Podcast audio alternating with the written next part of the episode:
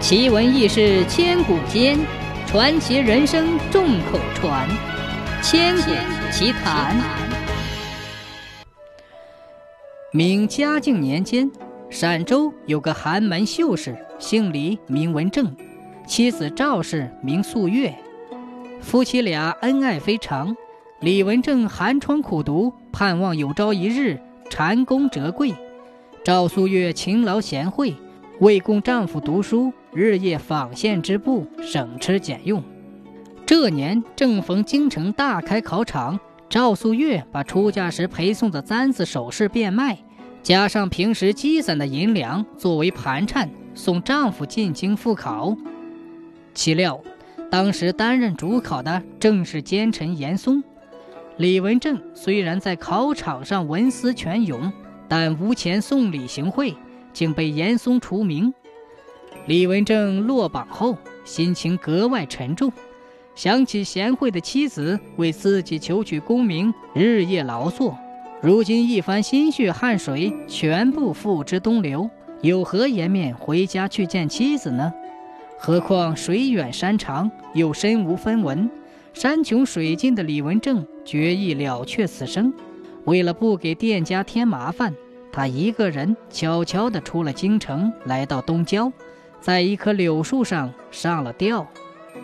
也许是李文正命不该绝，此时恰好白云山永福寺住持洞明长老云游路过此地，将气息未断的李文正救了下来。洞明长老问道。书生姓甚名谁？家住何处？为何在此处轻生呢？李文正跪倒在洞明长老面前，把自己的遭遇一五一十地讲了出来，然后哀求道：“老禅师既然救下小生的性命，小生也已绝了尘念，恳请老禅师将小生收归门下吧。”洞明长老叹道：“今日相遇是你我的缘分。”看你如此诚心，老衲收下你便是了。李文正跟随洞明长老来到京东白云山永福寺之后，老禅师为李文正剃度受戒，取法号法正。法正从此一心向佛，每日虔诚诵念经文，抄写经卷。洞明长老见他天资聪慧，十分厚爱，除了讲授佛理。还经常与他谈古论今，师徒之间宛若挚友。这永福寺已经有百年历史，庙宇残破，亟待修缮。洞明长老也早有此夙愿，于是提出要众弟子们化缘筹集修葺之资。众徒弟们遵照师命，个个捧着钵盂，各奔东西。法正当然也在其中。一转眼，五年过去了，众弟子们募化的财帛已足够庙宇修缮之用。洞明长老便请来精工巧匠，用了两年时间，将山门、大雄宝殿、两厢偏殿、经堂、钟鼓楼全部修整一新，又重新铸了一口大钟，将原来那口缺耳掉牙的老钟换下。修缮事毕。洞明长老便主持举行盛大的庆典法事，庆典的第一件事就是撞钟奏佛乐。不料那口新铸的大钟却连撞数次不响，众僧徒和铸造工匠面面相觑，惊诧不已。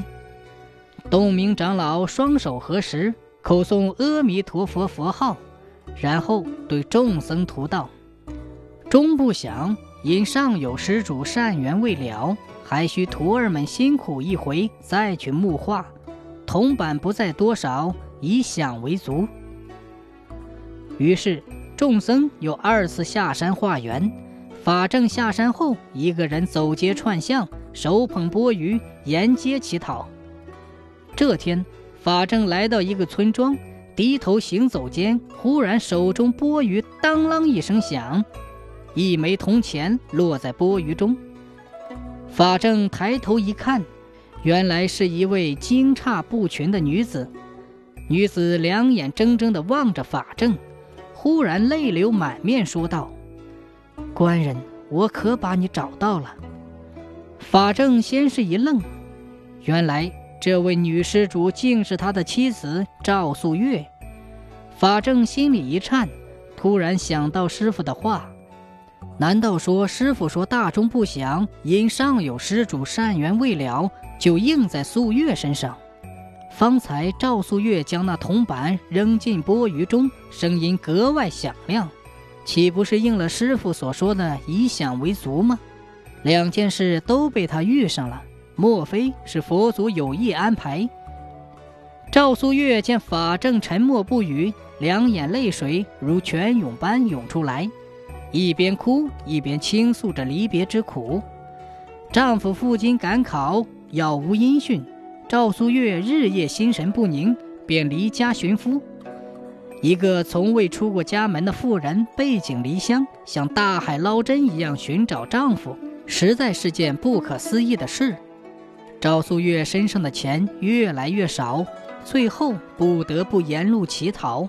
这样寻访了五六年，也没有找到丈夫的踪影。这日，她遇上一位好心的大嫂，不但让她吃了一顿饱饭，临走时还给了他一枚铜钱。赵素月拿着铜板，正遇上这化缘的和尚，她想将铜板施舍给和尚，结个善缘，以求佛祖保佑丈夫，却没想到这和尚正是她苦苦寻找五六年的丈夫。李文正、赵素月悲喜交加，面前的丈夫已经是个和尚。洞明长老见法正带了一个女人回来，便问道：“命你下山化缘，为何带来一位女菩萨？”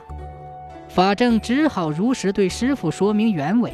洞明长老微笑说道：“既然如此，女施主来了，不可慢待。但我寺院佛规，女施主也当然明白。”就请到寺外村庄暂住几日，待住好中，老衲自有道理。说罢，便命令法正将赵素月安排到山下一居士家中。次日，洞明长老便派徒弟请来铸造工匠，重新铸造铜钟。经过数日精心制磨，然后生火化铜，铜水融化后。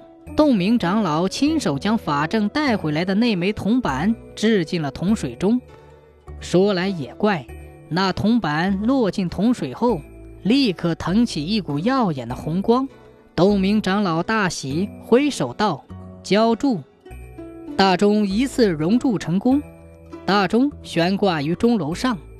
洞明长老亲自撞钟三下，响声浑厚、悠远、绵长。十里之外都听得见。大铜钟铸造成功之后，洞明长老命法正将赵素月接到寺中。长老对法正说：“法正，现在你的佛缘已满，你妻子如此贤良，忠贞之心苍天可见。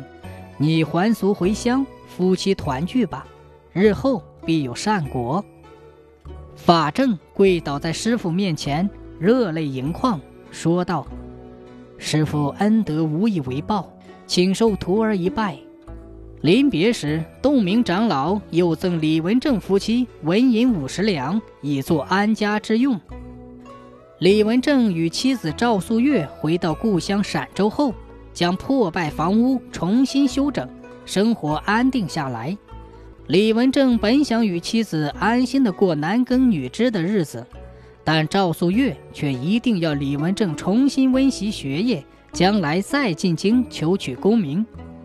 李文正因前次科举受挫，加上几年佛门清音洗涤，对功名利禄早已视若浮云。